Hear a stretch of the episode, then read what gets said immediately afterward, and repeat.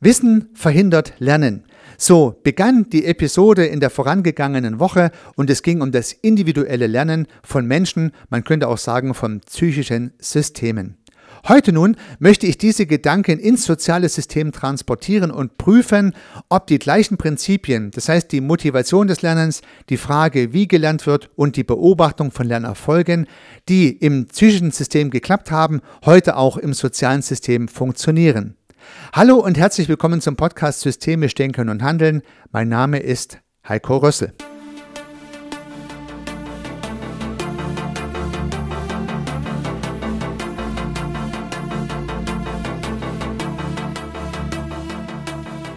In der Systemtheorie wird ja gerne der Begriff der lebendigen Systeme verwendet. Und lebendige Systeme sind biologische Systeme, psychische Systeme und soziale Systeme. All jene Systeme, deren Reaktion nicht vorausgesehen werden kann, Systeme, die einen internen Operanten haben, der in sich geschlossen operiert und all sowas.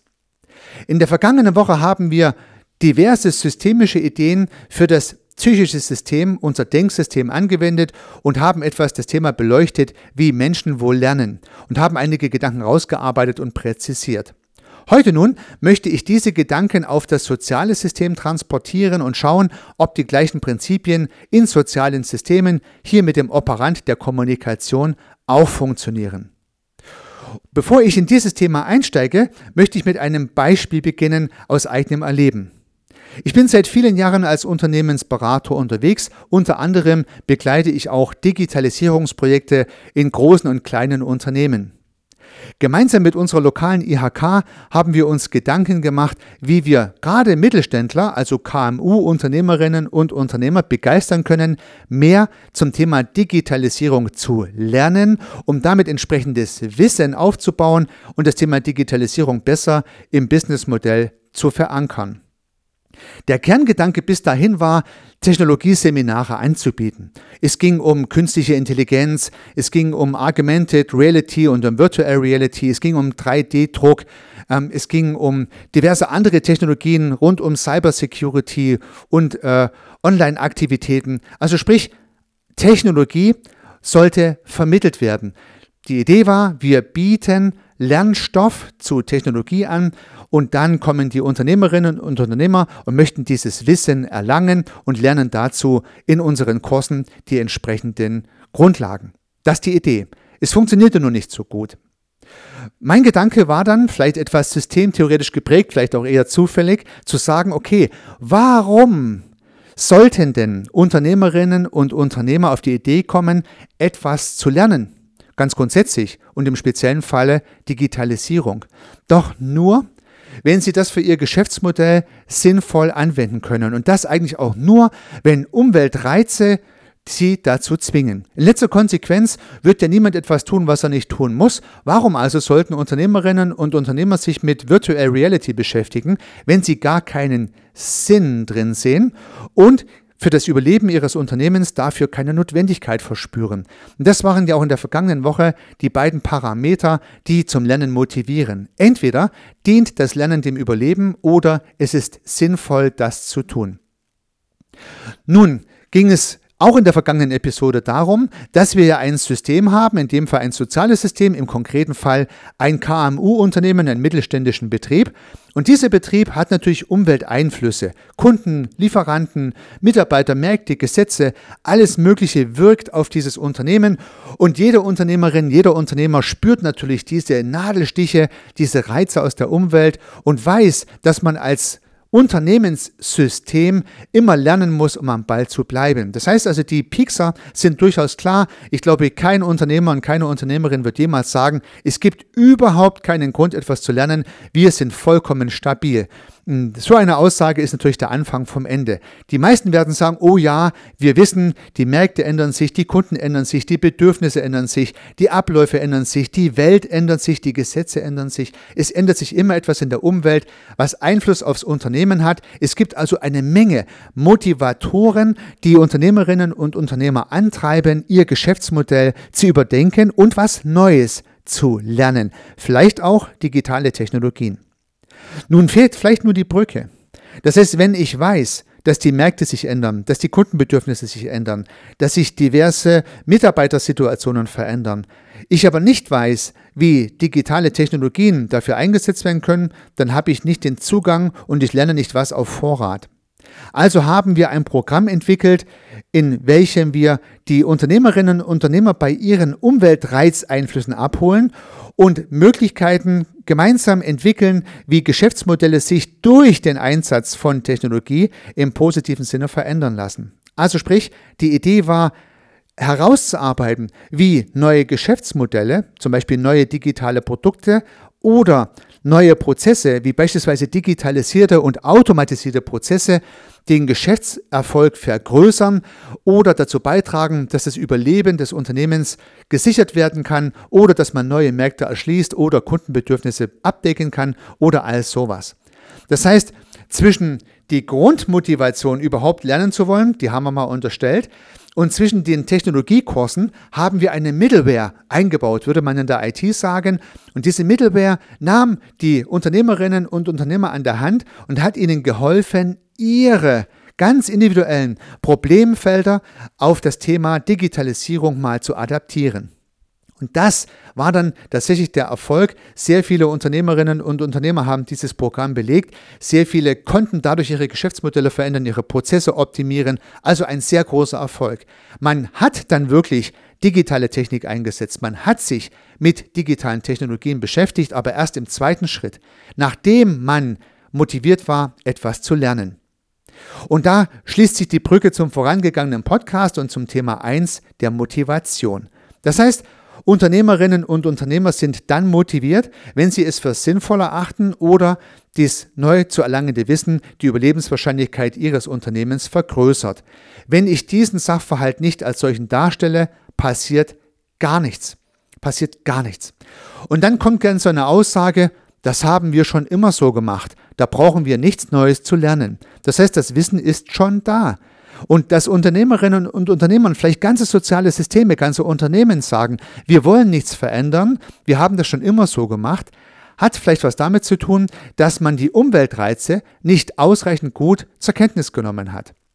Und nun macht es keinen Sinn, auf die halsstarrigen Unternehmer und diese Systeme zu schimpfen, sondern dann macht es Sinn, die Umwelteinflüsse, die geänderten Rahmenbedingungen sehr viel deutlicher als bisher in das System des Unternehmens einzuspeisen. Das heißt, dass die Nachrichten aus der Umwelt, die anzeigen, dass hier einiges neu ist, müssen ins Unternehmen hineinfließen, müssen im Unternehmen anschlussfähige Kommunikation erzeugen und dann entsteht die Motivation von allein. Und nur das ist der valide Weg. Unternehmensberaterinnen und Unternehmensberater, die vorhaben, Veränderungsprozesse in Unternehmen voranzutreiben, zum Beispiel die Digitalisierung voranzutreiben, sollten daher nicht Schulungsangebote für digitale Technologien unterbreiten und auch nicht auf die Unternehmen schimpfen, weil sie nicht bereit sind, sich mit Digitalisierung zu beschäftigen, sondern sie sollten diesen Unternehmen zeigen, dass sich um sie herum brutal viel geändert hat. Und dann entsteht die Motivation im System von allein.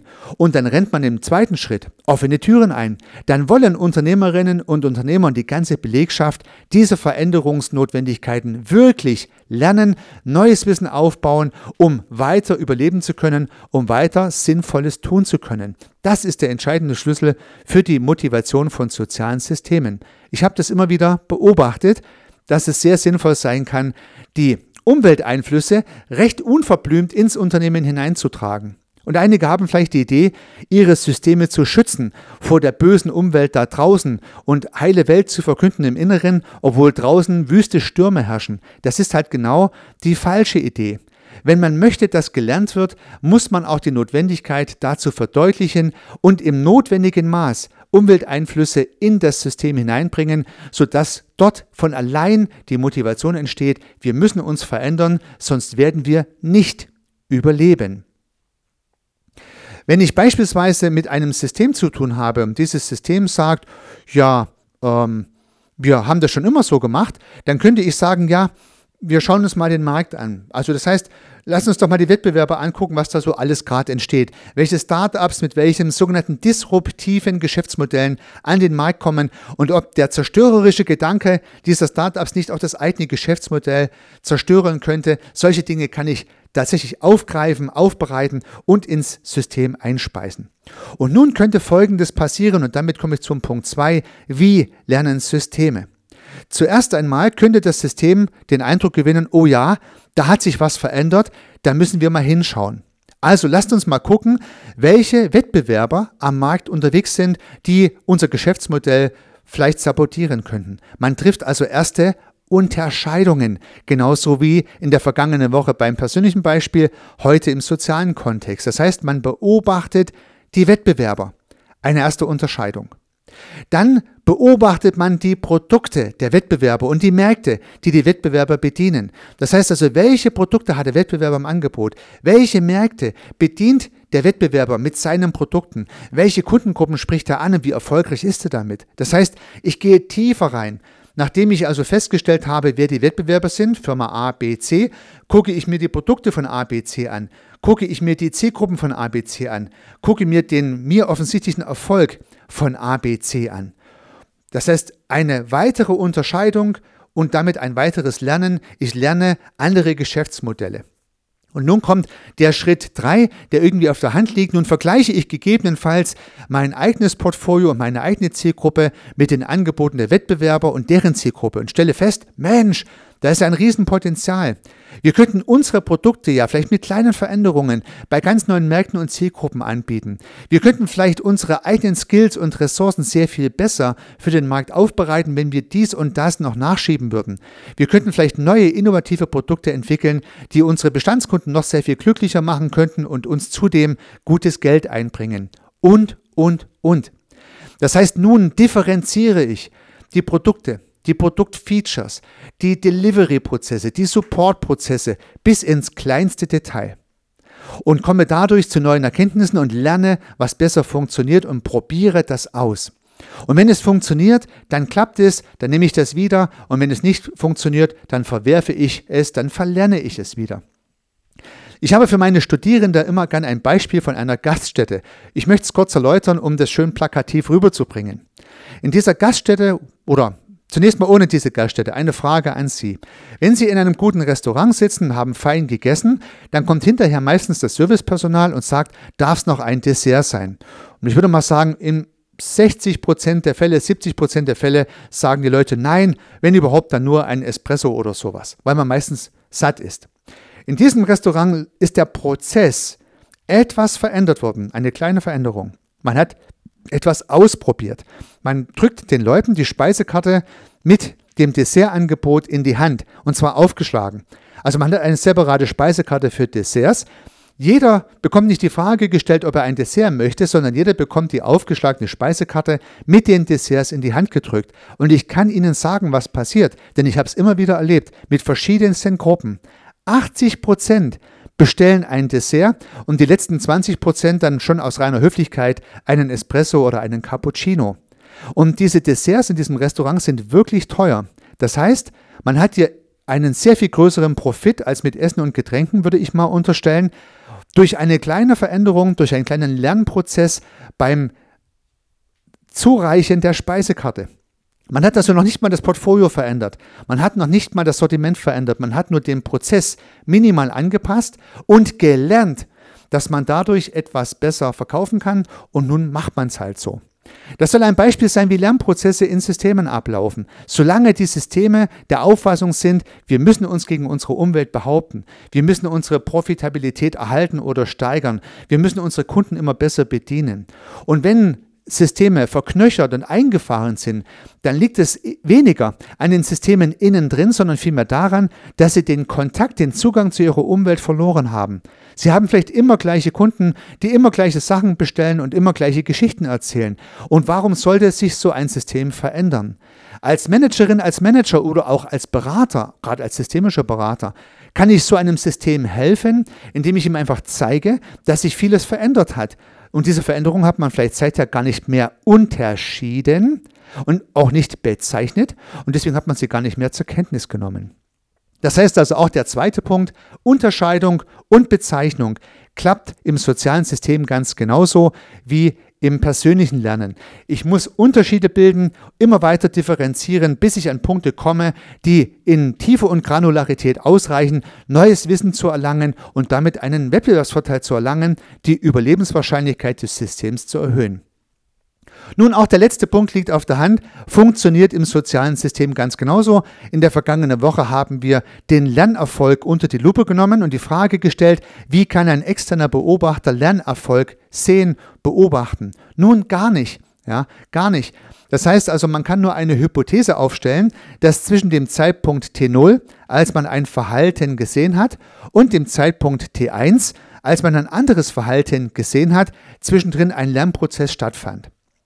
Ja, man könnte ja auch sagen, ich habe das System zu T0 beobachtet. Nach einem Jahr kam ich wieder zum Zeitpunkt T1 und es hat sich gar nichts verändert.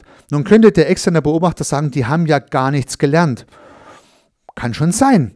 Es könnte aber auch sein, dass sie was gelernt haben und dann haben sie es wieder verlernt.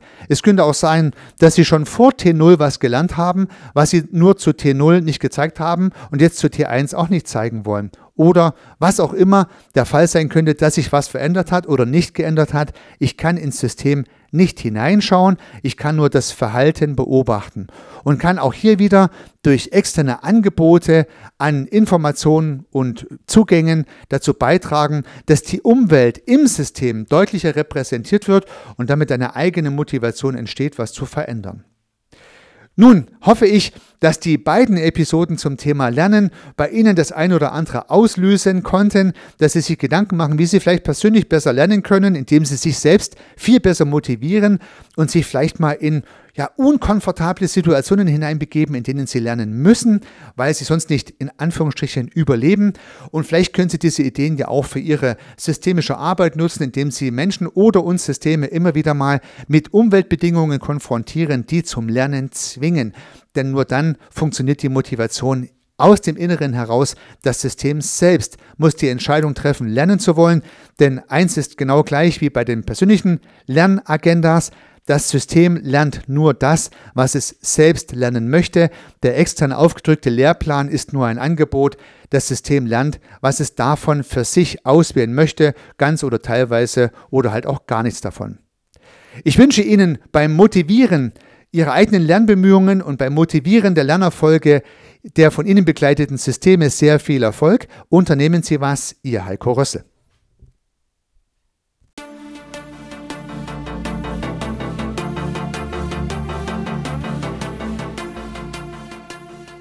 Ich freue mich, dass Sie diese Episode angehört haben und hoffe natürlich, dass sie Ihnen gefallen hat und dass Sie was davon mitnehmen können. Wenn Sie keine zukünftigen Episoden verpassen möchten, dann können Sie den Podcast gern abonnieren. Nutzen Sie dafür den Abonnieren-Button in der Podcast-App Ihrer Wahl.